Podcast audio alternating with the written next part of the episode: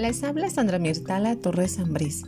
Hoy hablaremos de tres competencias docentes en el uso de los ambientes virtuales de aprendizaje, retomando que la educación virtual es aquella educación que se vive en un espacio creado como representación de contextos diversos, según Chan en el año 2006. En el siguiente contenido veremos tres de tantas que existen, las cuales son pedagógicas, de investigación, y de evaluación, recordando por competencia como el ser capaz de responder a las demandas y de llevar a cabo tareas de forma adecuada, según Silva en el año 2007. Competencias pedagógicas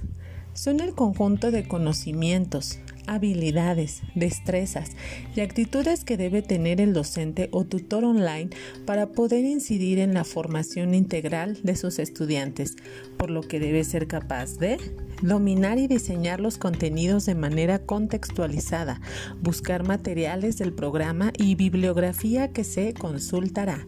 desarrollar las estrategias didácticas de orientación,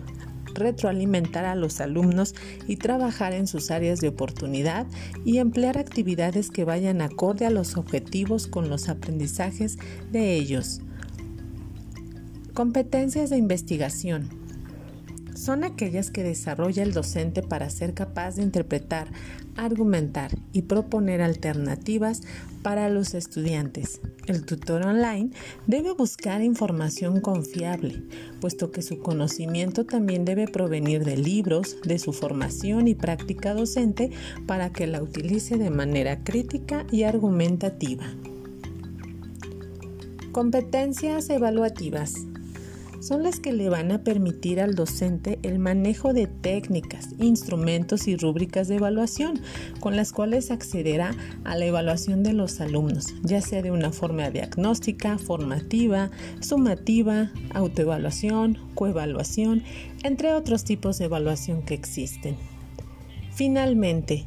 las competencias de un docente o tutor online en un ambiente virtual de aprendizaje no están limitadas a que sean las únicas que existan,